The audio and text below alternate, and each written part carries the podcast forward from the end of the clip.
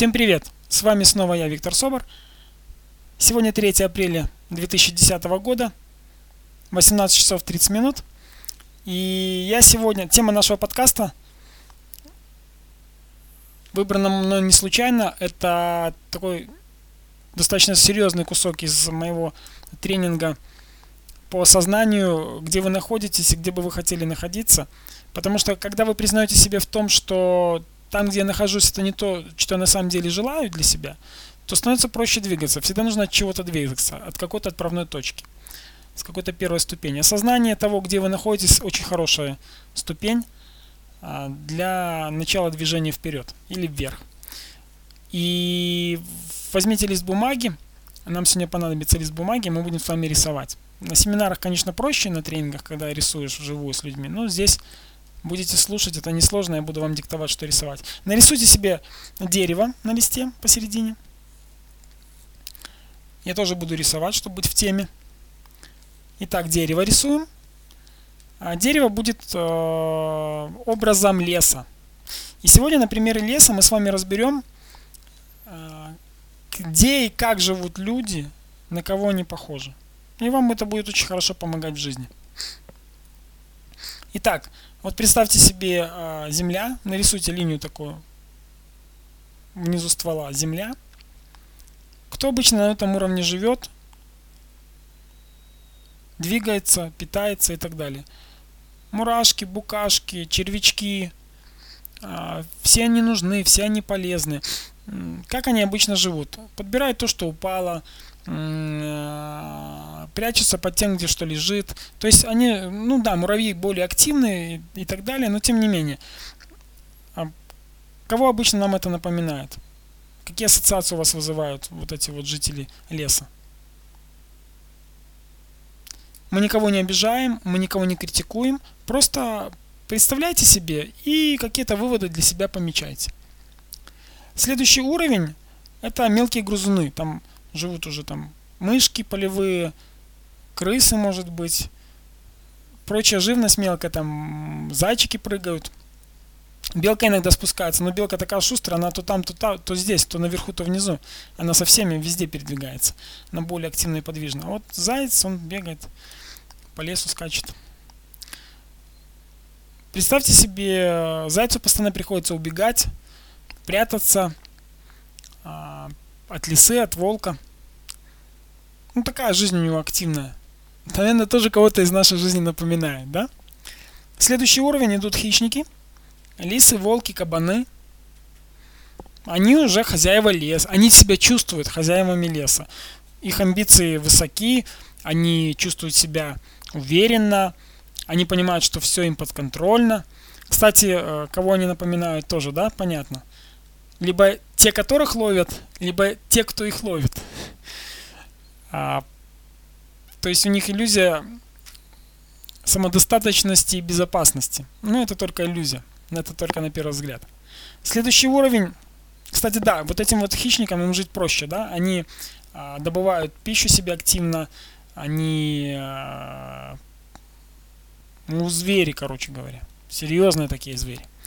Потом идут у нас леси, ой, прошу прощения, лоси, а, лоси, запутался, олени, ну и прочая живность такая активная. Кстати, этим ребятам питаться проще, они уже могут и подножный корм брать, и с деревьев, с кустов листву срывать, там козы, кто там, ну много этих ребят по лесу бегает. Так вот, это тоже определенная категория людей, я в свое время сравнил тоже с определенной категорией людей. Они активны, они более уверены в себе, они имеют более широкое поле действий, передвижение, свободное в передвижении, но иногда возникают моменты в отношении хищников, либо в отношении охотников, им приходится иногда тоже а, то есть зона комфорта и безопасности у них э, больше, чем у других, но все-таки ограничена. Следующий уровень занимает у нас птички, которые летают, суетятся туда-сюда, белки, а, на деревьях живут еще куницы, собольки, ну, вот такая живность. Они активны тоже э, сами по себе, но на примере белки, да, белка, она в принципе э, может по земле бегать, может по стволу бегать, может э, по кронам скакать. Она собирает себе на год, запасается на зиму грибами, орешками. То есть она живет более комфортно, чем другие, более активно, более свободно. Зона безопасности ее намного выше, чем у других. А, и тоже это напоминает категорию людей, которых мы знаем. То есть у них всегда есть на следующий год припасено. Но тем не менее, каждый год им приходится собирать себе в э, дупло очередные запасы. То есть они не могут однажды остановиться, расслабиться, все равно приходится каждый год повторять одни и те же действия. Птички летают с утра до вечера, суетятся, э, щебечут. Кстати, они создают прекрасу нам э, в плане послушать их. Они во всем лесу создают пение такое красивое, разноголосие. Без них было бы скучно, с ними интересней. Они могут еще гласно слюбовать своим видом. Все замечательно и здорово. Они тоже нам напоминают определенную категорию людей. Мы часто их видим по телевизору. Э, такую категорию людей. Тем не менее, иногда случается, что что птичкам бывает грустно. На примере одной из э, украинских певиц, которая имеет народное звание, я услышал, что зарабатывали-то они денег достаточно с супругом, но не занимались ни инвестированием, не продумали все вперед, покупали наряды, прикрасы, и в итоге с деньгами стало туго однажды. То есть зарабатывание еще не обеспечивает э, безопасность и надежность.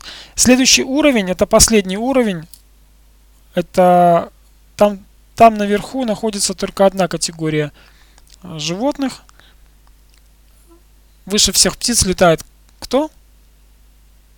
Гордая, смелая птица, орел. Да? Вот орлы.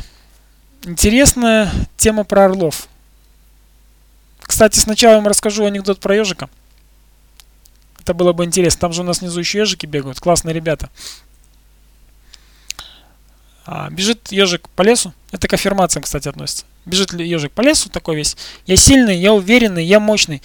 И так напивается. Я сильный, я уверенный, я мощный. Тут Мишка идет по лесу, видит ежика бегущего. Пнул его ногой.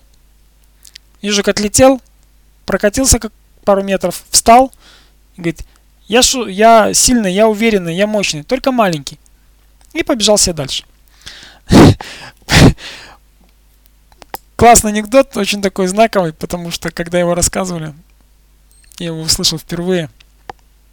В общем, аффирмации вам помогут, это точно.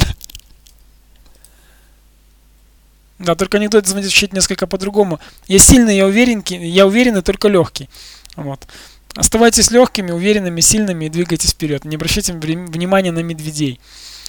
А вот. Так вот, орлы. Орлы достаточно интересные гордые птицы, которые не затрачивают много усилий на то, чтобы летать, на то, чтобы питаться. Расскажу вам, как это происходит очень просто. Утром орел сидит себе, ждет в гнезде, когда появятся первые потоки, первые лучи солнца.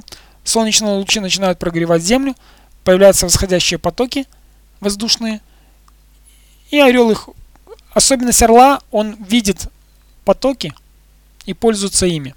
И вот он отталкивается и несколькими взмахами крыльев входит в воздушный поток и благодаря потокам, особо не затрачивая усилий, поднимается вверх. И потом с высоты орлиного полета, обозревая землю, видит все только зелененькое, красивенькое и видит свою добычу. Если он голоден, ему не нужно сверхусилий прилагать, он парить ждет своего часа, Потом, складывая крылья, расправляет их уже у земли, падая камнем вниз, и раскрыв свои раскрыв свои когти, хватает жертву и кушает. И он сыт и доволен. Зона орла безопасности достаточно высока. Кроме того, что их еще и защищает закон, со всех сторон. До них еще попробуй доберись охотник, потому что охотника сдалека видно, там со двустволком он свой не очень-то и может дробь не очень-то и долетит до орла, он же высоко парит, выше всех. Что самое интересное, орлы, у орла невозможно а, отбить э, жажду свободы. Есть история, когда человек однажды заход... решил, там, я не помню, какая причина была история, он решил выпустить орла, уже такого старого, на свободу.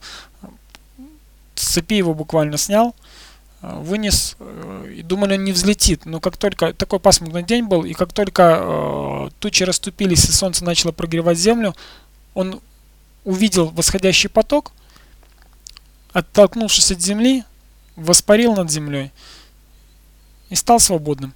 Невозможно у орла отнять чувство свободы. Оно с ним всегда остается. Есть чему поучиться этих гордых птиц.